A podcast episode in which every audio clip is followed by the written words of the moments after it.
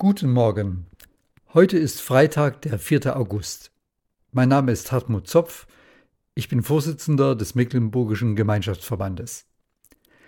Das Losungswort für diesen Tag steht im Buch Prediger, Kapitel 5, Vers 1. Sei nicht schnell mit deinem Munde und lass dein Herz nicht eilen, etwas zu reden vor Gott. Denn Gott ist im Himmel und du auf Erden. Darum lass deiner Worte wenig sein. In unserer Familie wird viel diskutiert, über alles Mögliche. Wenn wir zusammen sind, dann wird kein kritisches Thema ausgelassen. Meist reden wir bei Mahlzeiten am Küchentisch oder dann abends, wenn die Enkelkinder im Bett sind.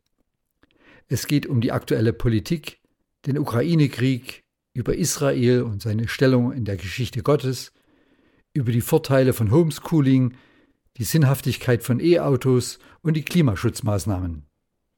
Meistens diskutieren wir über die christlichen Gemeinden, über die Verkündigung und unsere Aufgaben in den Gemeinden. Naja, ein ganzes Büschel von Themen. Wir merken dabei, wie wichtig es ist, den anderen ausreden zu lassen, die Fakten zu kennen und sich nicht emotional hochzuschaukeln. Das Losungswort beginnt mit den Worten Sei nicht schnell mit deinem Munde. Bis dahin ist das ja soweit klar. Das heißt doch, erst überlegen, dann reden und nicht umgekehrt. Durch unüberlegte Worte und Urteile wurde oft Unfrieden und Streit angerichtet. Manche Verwandtschaften sind zerbrochen, Freundschaften gingen auseinander. Aber unser Vers geht weiter. Er bremst nicht nur unseren Redeschwall ganz allgemein, er bringt Gott ins Spiel. Sei nicht schnell mit deinem Munde und lass dein Herz nicht eilen, etwas zu reden vor Gott. Denn Gott ist im Himmel und du auf Erden. Darum lass deiner Worte wenig sein. Was kann man denn vor Gott reden? Zum einen reden wir alles, was wir reden, vor Gott. Es ist kein Wort auf unserer Zunge, das Gott nicht weiß und kennt. Wir können vor ihm kein einziges Wort verbergen, auch keines ungesagt machen. Alles, was wir jemals gesagt haben, das haben wir vor ihm gesagt. Ganz gleich an welchem Ort, ob in der Firma, in der Schule, zu Hause, in der Küche, auf der Kanzel in der Kirche oder vertraulich unter vier Augen. Einfach alles. Vielleicht ist uns das nicht immer klar. Wenn wir im Alten Testament die Frage lesen, der das Ohr geschaffen hat, sollte der nicht hören, dann können wir doch nur antworten, Natürlich hört er. Der Schöpfer ist doch nicht taub. Aber auf manches hört er besonders. Darauf wartet er geradezu.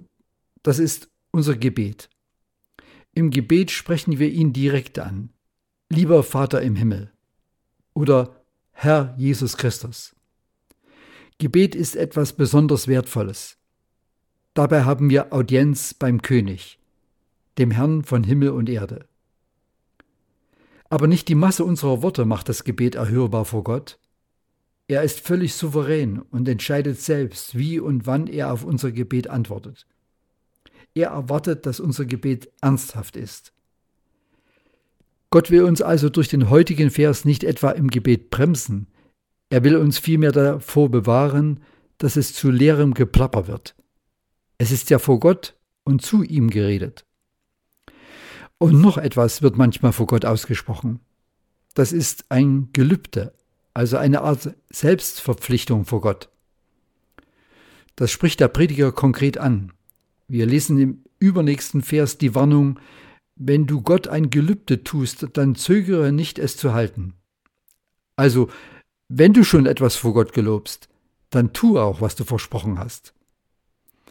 Und kurz danach heißt es in Vers 4, es ist besser, du gelobst nichts, als dass du nicht hältst, was du versprichst. Es ist gut für uns, sich daran zu halten. Wir müssen Gott nichts geloben, ihm nichts versprechen. Wir haben zwar oft gute Vorsätze, etwas zu tun, aber nicht die Kraft, das zu halten. Vielmehr dürfen wir darauf vertrauen, dass er die Kraft hat, die Dinge in die Hand zu nehmen und zu verändern. So können und dürfen wir bitten, Herr, ich vertraue auf dich und deine Kraft. Hilf du mir, gerade auch heute. Danke, dass du treu bist und zu deinem Wort stehst. Amen.